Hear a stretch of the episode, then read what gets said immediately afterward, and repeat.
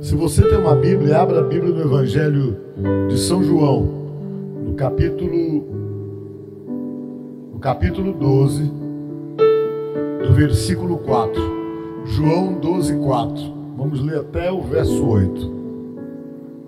João capítulo 12, versículo 4, até o verso 8, diz assim: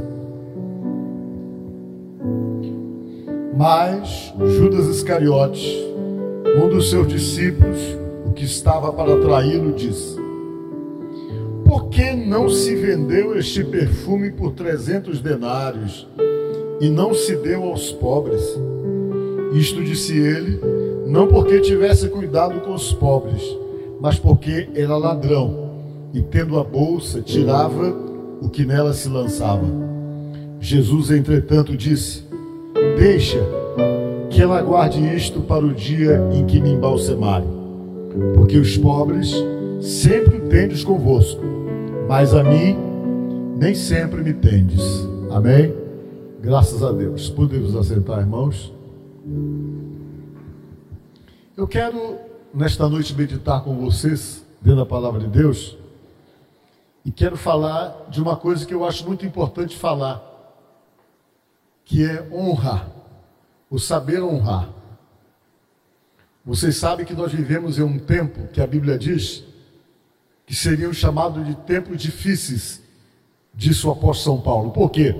Porque valores importantes como honrar alguém, reconhecer a importância de alguém, na própria vida da pessoa, valorizar pessoas que precisam então serem valorizadas, às vezes são coisas que não fazem parte da vida de muitas pessoas, que é o reconhecimento, a honra, o agradecimento. E o que eu quero dizer para vocês é que da vida da gente já está preparado as pessoas que vão estar presentes nelas para poder fazer a diferença. Pessoas que são colocadas na vida da gente de uma forma estratégica, muitas vezes por Deus, para poder fazer a diferença, para poder ser aquele apoio na hora em que nós precisamos de apoio, para ser aquela ajuda na hora que precisamos de ajuda. Você vai ver que sempre tem uma história de alguém que faz parte exatamente das tuas conquistas e que às vezes são pessoas que estão lá atrás, que nem são percebidas e que estão cuidando das malas, são aqueles que estão ali dando a maior força para você, para que você realmente continue, não desiste em busca dos seus sonhos e dos seus projetos pessoais. Deus então sempre levanta pessoas que são bênção na sua vida e essas pessoas também são participantes de tudo aquilo que você consegue, de tudo aquilo que você conquista, porque elas estão ali realmente é, colocadas de uma maneira estratégica, ou de uma maneira estratégica. Eu digo para vocês que mãe e pai sempre têm essa posição estratégica na vida da gente.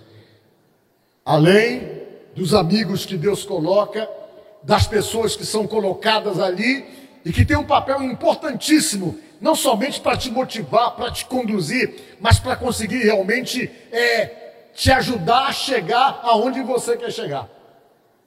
E essas pessoas sempre devem então serem reconhecidas e honradas, por quê? Porque elas foram colocadas para poder te ajudar exatamente em pontos que de repente você não teria condições de ter forças para continuar. E eu quero falar sobre isso com vocês desta noite. O Senhor Jesus Cristo estava vivendo uma fase muito difícil. Ele estava triste, precisando de apoio. Estava vivendo aquela situação que você fica procurando colo, alguém que venha e passe a mão na sua cabeça e tente dizer para você: olha, não desanima, não, continua. Aí você fica extremamente carente. Fica carente de uma palavra amorosa, fica carente de um abraço, fica às vezes carente de um olhar amigo, de alguma coisa que te motive, que te ajude e que te dê forças, principalmente quando você está vivendo momentos difíceis na sua própria vida. E Jesus estava vivendo isso, esse momento difícil. Ele estava uma semana de morrer. Ele sabia que dentro de sete dias ele estaria pendurado em uma cruz. E ele estava procurando apoio. Ele morava na Galiléia, mas ele viajou para a Judéia porque Jesus tinha dois pontos que ele parava: casas de amigos. Quando ele estava na Galiléia, ele ia para a casa do Pedro. Ele ficava lá, a sogra do Pedro, a família do Pedro era muito amigos dele e procurava ajudar em tudo e apoiá-lo. E quando ele estava na Galiléia, em Cafarnaum, sempre ele estava na casa do Pedro, porque ele sabia que ali era a casa de amigos. E quando ele ia para a Judéia, para Jerusalém, que ficava a 200 quilômetros, ele ia para a casa do Lázaro, que morava em Betânia, que era uma aldeia que ficava a seis quilômetros do centro de Jerusalém, lá morava o Lázaro. E a família do Lázaro era muito chegada a ele. Ele se sentia apoiado ali na casa do Lázaro, sentia amigos ali, e era o lugar que ele costumava ir quando ele estava na Judéia. E nesse dia ele estava para baixo, estava pensativo, estava já sentindo o peso da responsabilidade e da pressão que ele ia realmente sofrer. E ele foi para a Judéia, e chegando lá na Judéia, ele foi direto para a casa do Lázaro. E chegou lá na casa do Lázaro, o pessoal sabia que ele ia. Prepararam uma comida bem gostosa para ele. Maria, que gostava muito de cozinhar, preparou logo uma comida gostosa. Ou seja, quem gostava de cozinhar era Marta. Marta preparou uma comida gostosa coisas que ele gostava de comer. E ele chegou ali naquele dia, estava meio para baixo, porque ele sabia o que ia acontecer dentro de alguns dias, e ele sabia que a dor ia ser forte e a pressão muito grande. Ele chegou lá e foi comer com aquele pessoal que dava muito apoio moral para ele. Ele sentou para comer. Geralmente as mesas eram bem baixinhas, as pessoas não sentavam em cadeiras, sentavam sobre as pernas, os pés ficavam para trás e havia esse costume de sentar sobre as pernas. E eles sentaram ali para poder comer. Quando eles sentaram para comer, uma das irmãs de Lázaro, chamado, chamado Maria, o chamado Maria, ela olhou para Jesus e naquele momento ela sentiu, teve aquele sentimento de gratidão. Porque Jesus foi muito importante para a família dela.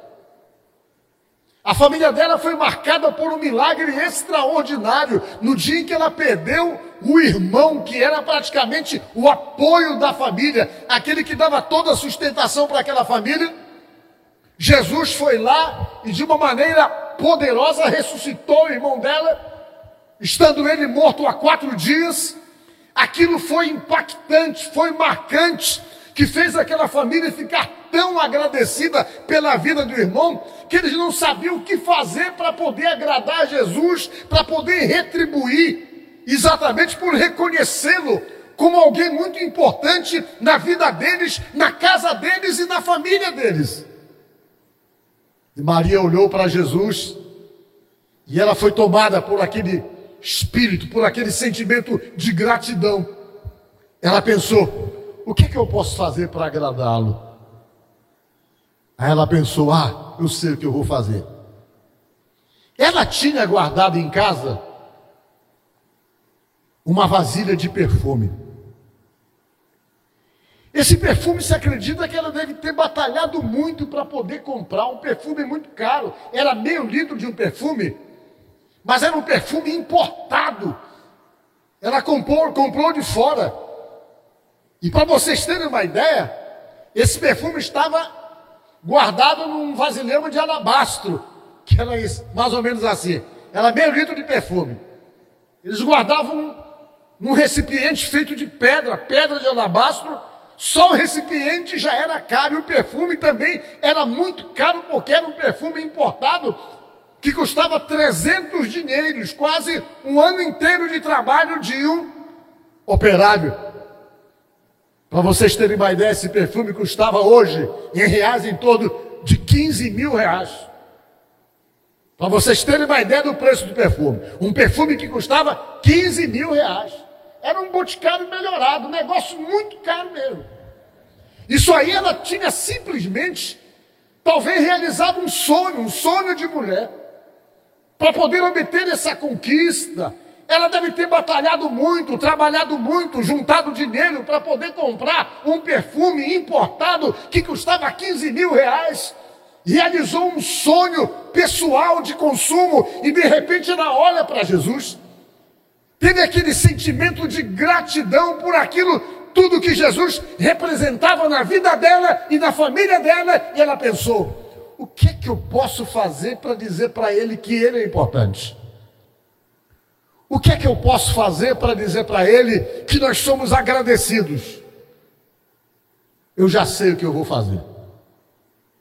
Eu vou ungir ele com esse perfume. E diz a palavra de Deus que Jesus estava sentado lá, quem sabe um pouco desanimado, um pouco para baixo, sabendo das pressões que vinham sobre ele.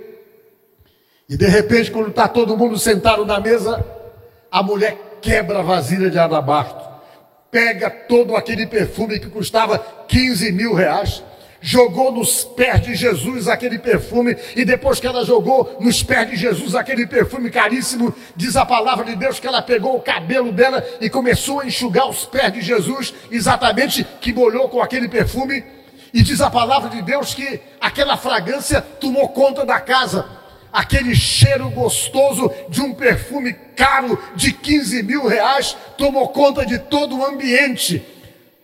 O cheiro invadiu a casa, alastrou na casa e todo mundo ficou espantado com aquela atitude dela, uma atitude desprendida de pegar um sonho, de pegar alguma coisa que ela talvez tinha batalhado para poder comprar, para realizar um sonho de consumo. Ela simplesmente quebra e dá um banho em Jesus com aquele perfume. Pegou meio litro e jogou em cima dele e nos pés dele. E o cheiro exalou. Judas Iscariotes estava lá. Quando Judas Iscariote sentiu o cheiro do perfume, ele. Isso aí é um desperdício, gente. Ele falou assim: para que fazer isso? Para que criar uma situação de estrago desse tipo? Gastar o perfume todinho, quebrar em cima de Jesus? Não seria mais interessante pegar esse perfume, vender por 300 denários e simplesmente pegar esses 300 denários, esse dinheiro e dar para os pobres? Não seria interessante, não seria bem mais altruísta ou positivo? Jesus olhou para o Judas e disse: Não, deixa ela. Pode deixar ela. Ela está fazendo isso, está me ungindo para a minha morte. Ninguém sabia o que ia acontecer, mas ele sabia. Está me ungindo para o meu sepultamento. O que eu quero dizer é que sempre vocês vão ter pobres aí, para poder ajudar. Mas eu não. Sempre vai existir pobre que vocês podem realmente fazer essa caridade. Mas eu estou aqui e já vou sumir, você não vai me ver mais. O que tem que fazer tem que ser feito agora. E o Judas Iscariotes ficou resmungando aquela situação. O que, é que nós queremos observar com essa atitude? É exatamente a forma como cada um olha para poder valorizar o outro. Às vezes, tem pessoas que não conseguem reconhecer a importância que o outro tem em sua própria vida. Tem pessoas que não conseguem reconhecer a generosidade de alguém para com ele. Tem pessoas que não conseguem reconhecer que no momento difícil aquela pessoa foi levantada para lhe dar a mão e para dizer: Eu estou aqui e simplesmente estou sendo sendo benção na sua vida, isso é o tipo da coisa que não tem como esquecer, que deve ficar marcado nas nossas vidas e pela visão de Jesus, nós temos que aprender simplesmente a valorizar isso, a dar importância sim, porque isso é de Deus, quando você consegue dar o valor e a importância daquela pessoa no momento que foi usada por Deus ou mandada por Deus para ser benção na nossa própria vida. Mas às vezes, o ser humano ele é muito do momento. O que importa é o que está fazendo hoje. O que fez ontem já não tem mais tanto valor, tanta importância. Talvez você já percebeu esse tipo de coisa, que você vai agindo uma pessoa, faz mil coisas por ela, mas de repente a mil e um você não consegue fazer, ele simplesmente rompe com você e desconhece as mil coisas que você fez unicamente porque você não conseguiu fazer mil e um. Isso se chama ingratidão, e a ingratidão é uma das coisas que mais incomoda Deus, que mais incomoda Jesus. Quando alguém é bênção na nossa vida, nós temos que ser bênção na vida dessa pessoa também. O princípio do cristianismo é esse princípio da retribuição. Mas muitas vezes as pessoas não conseguem nem reconhecer, como era o caso de Judas, que tinha sido convidado por Jesus para poder acompanhá-lo e de repente ficou simplesmente dominado pela ganância, pelo dinheiro, por quê? Porque a cabeça dele o que pesava era dinheiro. Por que, que o dinheiro pesava? Porque a Bíblia diz que ele era o tesoureiro dos apóstolos. Tem muita gente que não sabe, mas Jesus recebia ajuda. Jesus recebia oferta das pessoas. As pessoas davam dinheiro para Jesus, e quando Jesus recolhia a ajuda que as pessoas davam, quem administrava era o Judas Iscariotes, porque ele era o tesoureiro. Era ele que cuidava do dinheiro, e diz aqui nesse texto que ele metia a mão, que ele roubava. Jesus, por ser Deus, sabia que ele roubava, mas Jesus era tão amoroso que nunca expôs ele em nenhum momento. Em nenhum momento ele foi exposto. Jesus ficou esperando uma mudança real na vida dele, infelizmente, uma mudança que não aconteceu, talvez para poder ensinar para nós que muitas vezes nós conhecemos pessoas que são imperfeitas e que têm suas falhas, mas que nós devemos tolerá-las e esperar que essa mudança de Deus chegue até a vida delas. Por quê? Porque o processo de mudança não é operado pela sua vontade, não é operado na vida de uma pessoa porque você quer, mas é uma ação de Deus na hora certa e no tempo certo, e a você compete somente da força para que realmente isso se processe na vida da pessoa. E Judas Iscariotes, ele estava ali, Jesus sabia que ele roubava, mas você não vê nenhuma vez Jesus ridicularizando ele ou expondo ele diante dos demais apóstolos. Pelo contrário, Jesus não falou para ninguém, mesmo sabendo que ele estava com desvio de conduta, mas esperando que houvesse nele uma mudança que infelizmente não aconteceu porque ele foi se enforcar. Só porque ele foi se enforcar. E esse Judas, ele metia a mão. Ele roubava as ajudas que as pessoas davam para Jesus. Vamos ver quem eram as pessoas que ajudavam Jesus. Vamos ver Lucas capítulo 8, versículo 2. Olha só as pessoas que ajudavam. Eram gente importante, que dava dinheiro mesmo, que investia no ministério dele. E também algumas mulheres que haviam sido curadas de espíritos malignos e de enfermidades. Maria, chamada Madalena, da qual saíram sete demônios. Verso 3. E Joana, mulher de Cusa, procurador de Herodes, Susana e muitas outras, as quais lhe prestavam assistência com os seus bens. Diga glória a Deus. Elas tinham bens, eram mulheres ricas e ela prestava assistência a ele, exatamente dando condições financeiras para ele poder ir, para ele poder vir, para ele poder comer junto com os discípulos. Eles eram mantidos por essas pessoas que contribuíam, e essas pessoas que contribuíam, quando davam dinheiro, exatamente quem tomava conta era o Judas Iscariotes, que acaba, acabava lançando a mão, segundo o que fala aqui o Evangelho de João, que ele metia a mão na bolsa, que ele roubava. Ele não tinha sentimento de gratidão. Ele não tinha sentimento de reconhecimento daquilo que Jesus representava na vida dele. Ele era um sujeito extremamente egoísta, preocupado com ele. Reprovou completamente a atitude de Maria. Achou que Maria estava fazendo uma grande besteira quando quebrou aquele jarro de perfume nos pés de Jesus. Uma atitude que foi completamente aceita. Eu estou falando isso para vocês, porque a Bíblia diz uma coisa muito interessante: que quem faz a bênção de Deus na nossa própria vida somos nós também. A maneira como nós nos permitimos nos conduzirmos ou nos conduzimos, simplesmente nós estabelecemos a bênção de Deus na nossa vida, porque a Bíblia diz uma coisa interessante. Ela diz que você sempre colhe aquilo que você planta. Que essa é a lei de Deus, o princípio do reino de Deus, ele funciona exatamente nesse princípio de você colher aquilo que você está plantando. Quando você simplesmente planta intolerância, você vai colher intolerância. Quando você planta maldade, você vai colher o fruto dessa maldade.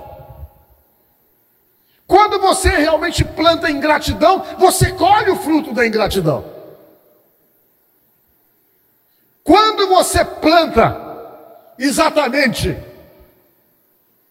o desinteresse a alguém que tem exatamente posição estratégica importante na sua vida colocada por Deus, fatalmente você também vai receber exatamente na medida em que você está medindo, segundo o que diz a própria palavra de Deus. Para Deus, tem coisas que são inegociáveis, como valorizar quem precisa ser valorizado, como quem honrar quem precisa ser honrado tem coisas que Deus não abre mão, ainda que você tenha nenhum motivo realmente até para se chatear e para tentar recuar, mas tem coisas que não podem então serem apagadas e que estão debitadas como bênção na sua própria vida, coisas que são reconhecidas e importantes que acabam cooperando quando reconhecidas em favor da sua própria vida, em forma de bênção, em forma do próprio benefício de Deus. A Bíblia diz isso. Nós podemos observar, por exemplo, numa passagem da Bíblia que eu acho muito interessante, que foi uma passagem de generosidade, de bondade que eu acho que já preguei para vocês, da sunamita que preparou um quarto com uma cama para colocar para um profeta dormir e descansar lá quando ele passasse ali a caminho do Carmelo, uma distância que ele tinha que caminhar ainda de 50 quilômetros. Aquilo gerou tanta bênção para ela, aquela atitude, que quando você vai ver a história de toda essa passagem lendo à frente, uma simples atitude de bondade, uma simples atitude de generosidade, de bênção na vida de uma outra pessoa, fez com que ela realizasse um sonho que era o maior sonho da vida dela, que era de ser mãe. Além dela ser beneficiada pela bênção maior que ela sonhava, que era de poder ser mãe, Chegou um período de seca e de fome sobre aquele lugar. O profeta disse: sai daqui da cidade e desse, dessas terras, porque tudo aqui vai ficar muito difícil, tudo vai ficar muito seco. Você vai embora com a tua família, porque a situação vai ficar muito difícil aqui. Ela saiu porque o profeta mandou, deixou as propriedades dela e foi embora para outro lugar. Quando ela voltou, tudo aquilo que ela fez ainda estava trazendo frutos para ela, que ela recebeu tudo de volta, Deus restituiu tudo para ela, por quê? Porque ela plantou generosidade na vida de um profeta. Às vezes nós perdemos a nossa bênção pela falta de uma atitude generosa.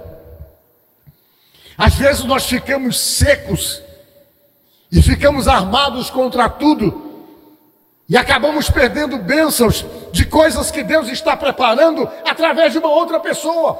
Às vezes Deus coloca aqui bem, a tua bênção vai entrar por aqui. Essa pessoa que eu estou colocando para você e colocando na sua vida, você vai abençoar a vida dela, você vai fazer aquilo que você pode fazer, porque através disso que você vai fazer, eu tenho outras formas para poder beneficiar você e recompensar você por aquilo que você está fazendo. E às vezes a gente chega, está vendo a bênção ali e perdemos a oportunidade de bênção.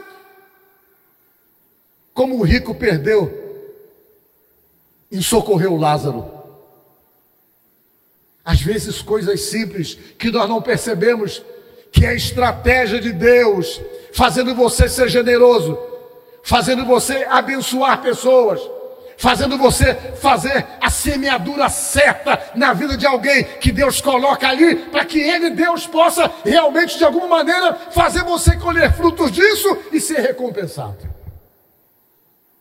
Às vezes nós vamos ficando insensíveis com as oportunidades de bênçãos que Deus está nos concedendo. Por isso que Jesus disse: Que a melhor coisa é dar do que receber, disse ele.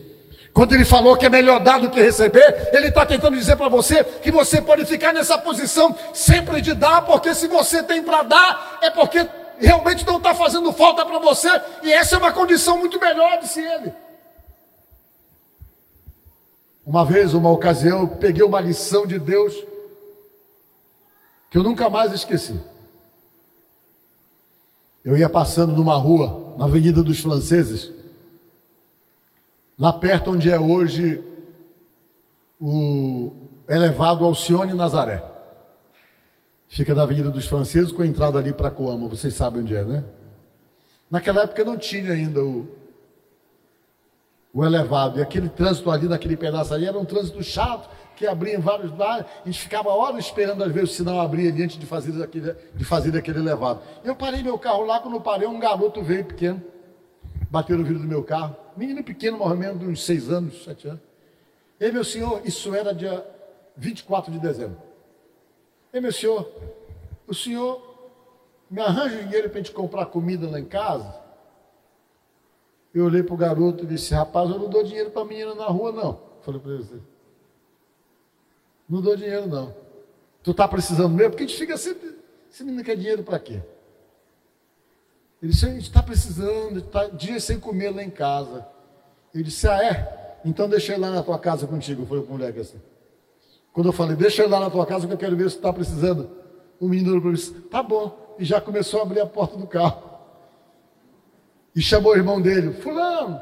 Aí veio um menino de 12 anos correndo e quer, esse senhor quer ir lá em casa com a gente. Eu digo, pronto, agora eu vou ter que ir. Aí os meninos entraram no carro. Onde é que vocês moram? A gente mora bem ali pé da ponte, uma ponte do Caratativa.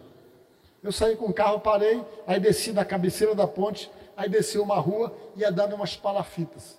Fui andando, cheguei lá, bati numa palafita. É aqui que a gente mora. Eu bati na porta, o menino chamou, o pai dele veio, oi. Eu disse, o senhor é pai desses meninos aqui? Ele disse, sou sim, ele falou. É verdade que ele estava pedindo dinheiro lá, porque vocês estão alguns dias sem comer? Ele falou, é. O homem falou.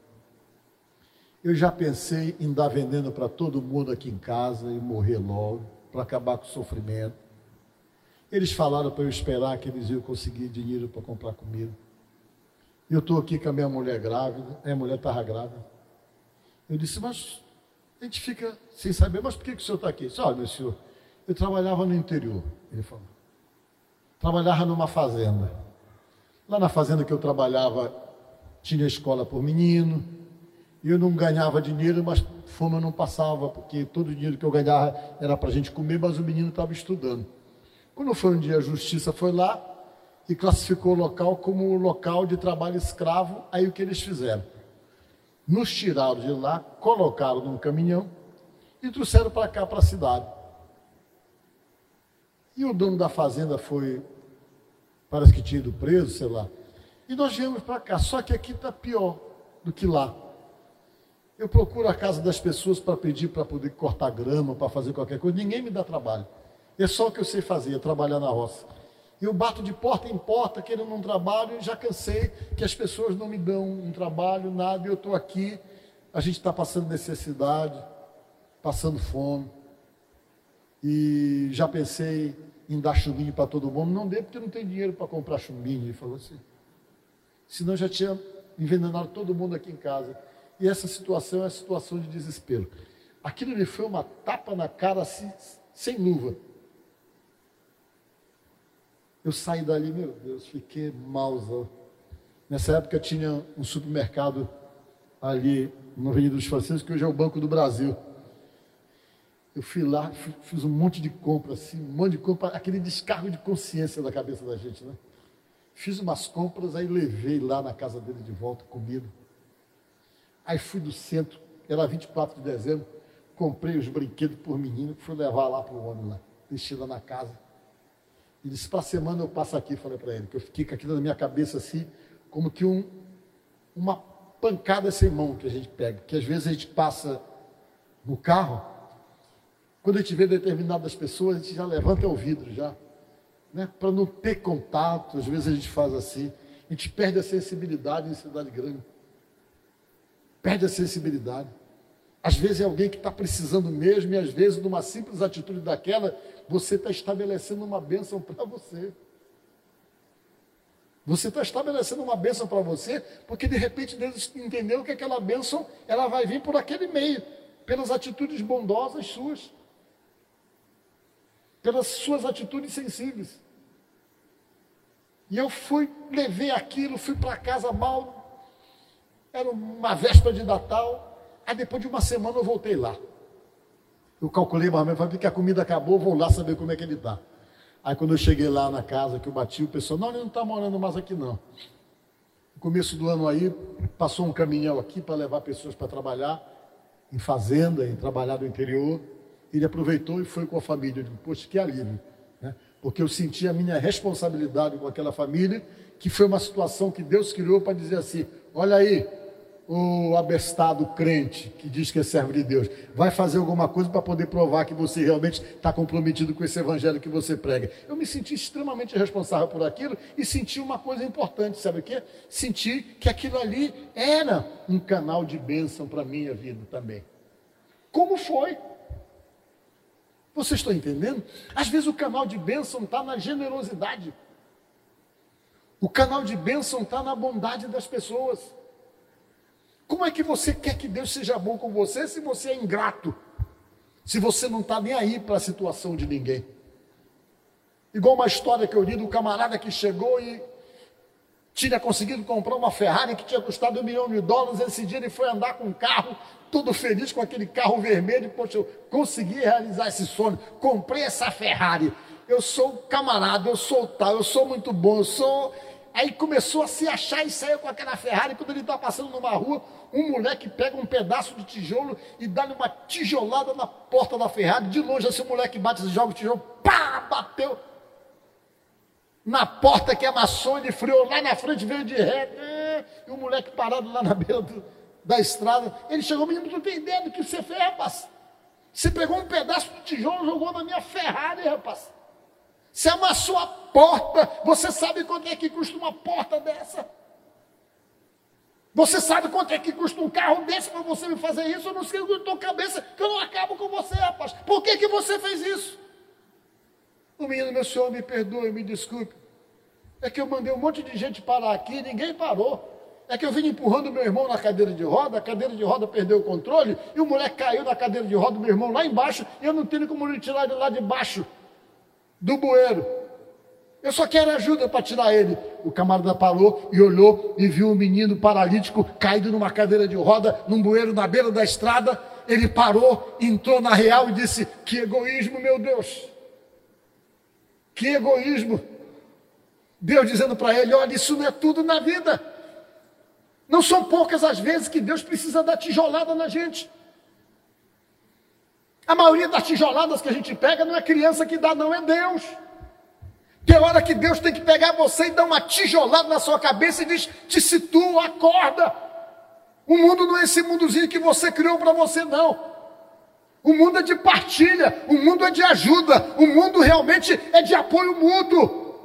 Se você está bem, se você pode, glorifica o meu nome, diz Deus, porque eu estou te dando e porque você pode dar para quem precisa, porque esse é o teu papel. E às vezes, para Deus poder nos despertar para isso, Ele tem que pegar um tijolo e dar uma cacetada na cabeça da gente, para a gente poder acordar e perceber que o mundo não gira em volta somente dos nossos interesses e daquilo que realmente está ligado àquilo que queremos para nós. Você tem que ser bênção. Quando você lê a Bíblia, você vê que a Bíblia diz o seguinte: ser tu uma bênção. Não é para você buscar bênção, não é para você somente atrás de bênção, mas para você ser bênção na vida de pessoas, porque com certeza Deus está colocando na tua vida pessoas para você ser bênção na vida delas. Porque se você for bênção na vida delas, vai ser o canal pelo qual ele vai conseguir te dar muitas respostas e te dar muitas coisas.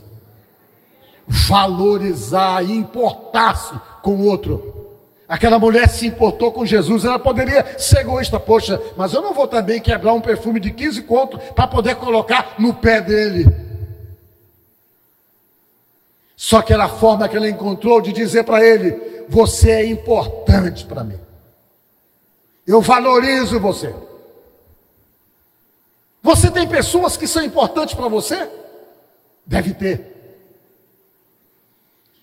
Você pelo menos consegue dar para eles no dia do aniversário deles um presente que não seja do 1,99? Ou aquilo que você não compra para você? Porque às vezes a expressão da valorização está em gestos simples.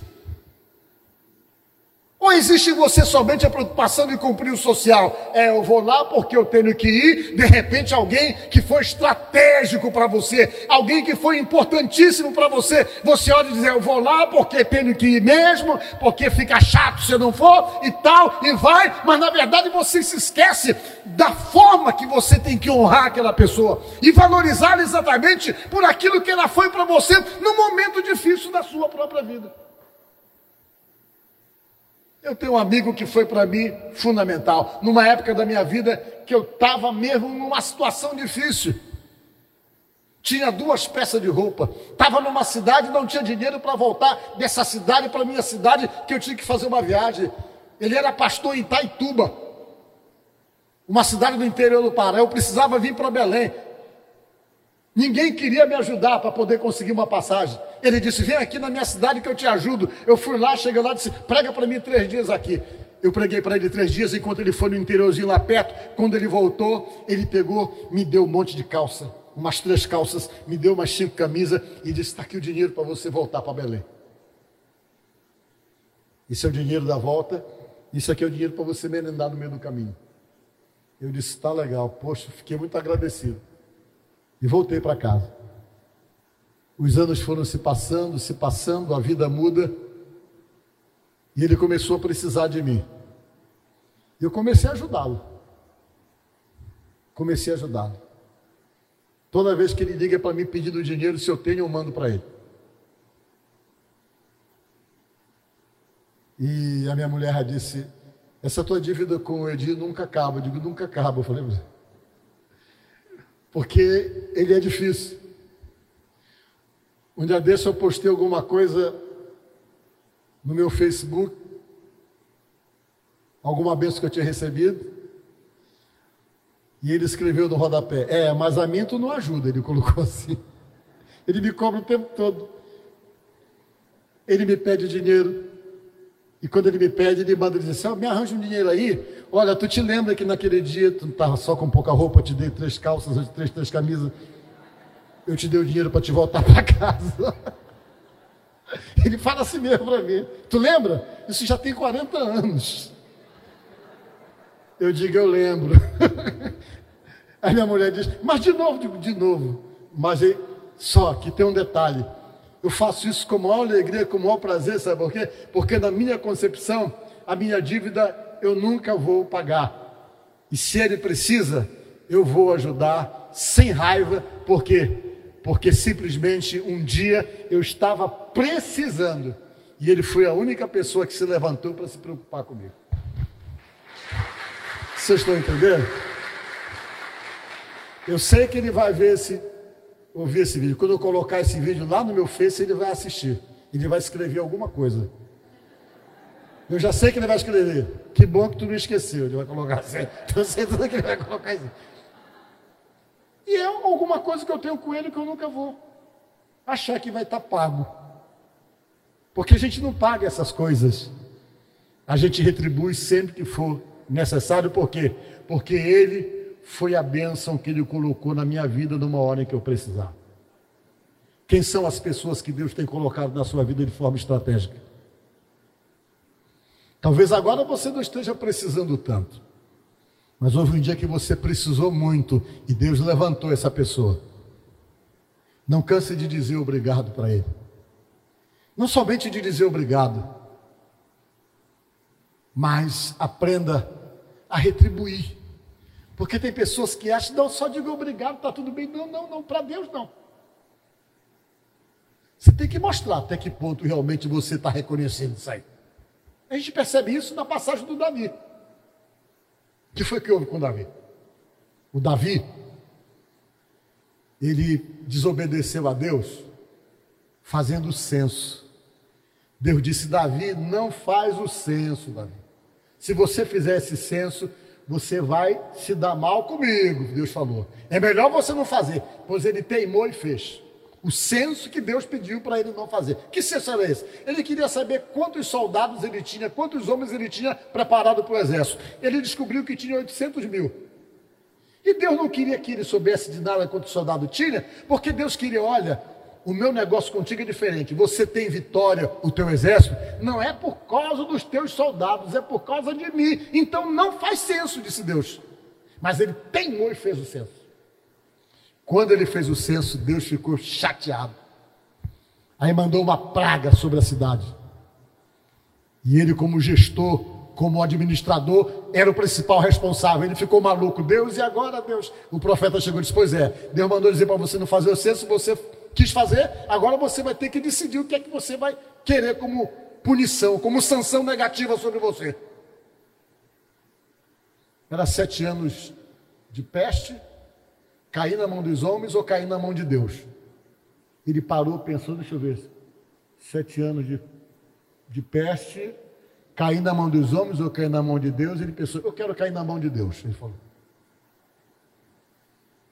Porque eu sei que se cair na mão dos homens, os homens são sem misericórdia. Ele falou, mas Deus não, Deus é misericordioso. O que é misericórdia? Essa palavra significa uma coisa importante, que muita gente não sabe é quando as nossas misérias alcançam o coração de Deus. Por isso que o nome é miséria, que vem de miséria, córdia que vem de coração. É a miséria que alcança o coração de Deus. Deus olha, fica conduído, tá bom, eu vou ajudar. E ele preferiu, quero cair na mão de Deus.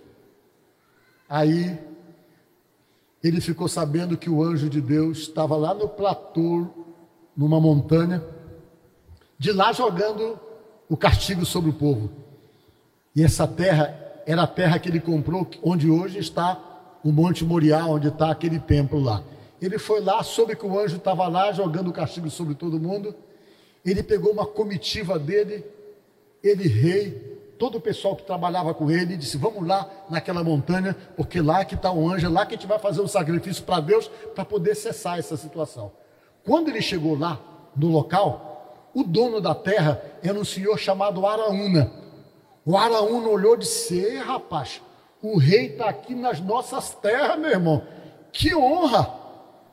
O camarada vem aqui na minha casa, nas minhas terras, o rei Davi. Eu não estou acreditando que esse camarada é importante pra caramba. Está com toda a comitiva dele aqui. Ele foi receber o rei todo alegre. Ô oh, rei, me diga o que, que o senhor está querendo? O rei disse: Rapaz, eu estou querendo fazer um sacrifício aqui nessa eira que tu tem, que era um platô em cima da montanha que o pessoal usava para poder secar grão. Eu estou querendo fazer um sacrifício para Deus aqui. Ele disse, oh, rei, sem problema. Eu dou para você a terra, eu dou para você o boi para ser sacrificado, eu dou a lenha, tudo que o senhor quiser, eu dou para o senhor aqui agora, porque o senhor é o rei. Eu dou tudo para o senhor. E ele tinha, como rei, ele tinha autoridade e poder para poder confiscar a terra de qualquer súdito. E o homem já chegou e já adiantou: eu dou a terra para você, o senhor precisa de boi para sacrificar, eu vou dar para o senhor o boi para ser sacrificado. E tudo que o senhor precisar, eu dou para o senhor. Sabe o que Davi disse? Não quero nada dado, disse Davi. Não quero que você me dê nada. Eu quero comprar pelo preço justo, comprar realmente por aquilo que tudo isso vale.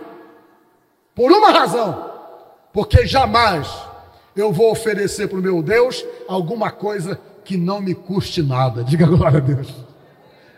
São detalhes. Jamais eu vou oferecer para o meu Deus alguma coisa que não me custe nada.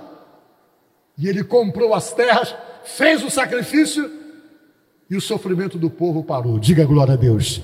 Isso se chama sensibilidade. Sentir a importância e perceber que às vezes as bênçãos de Deus vêm pelos simples atos, pelas simples atitudes. Mas às vezes nós somos como? Nós somos amarrados de todo jeito e não percebemos que às vezes no simples ato de dar, você multiplica a bênção em favor da sua própria vida. Quando eu estou falando dar, não é só dar as coisas para a igreja, não, é dar para quem precisa, é dar para pobre, é dar para necessitado, é dar para quem está precisando de você. Qualquer ato de dar, sabe o que vai acontecer? Vem retribuição, vem resposta, vem multiplicação, porque quem disse isso fosse o próprio Jesus que disse: dai e ser-vos a dado. Ele não disse, olha, eu vou dar para você dar depois, ele manda você dar primeiro, por quê? Porque quando você dá, você planta.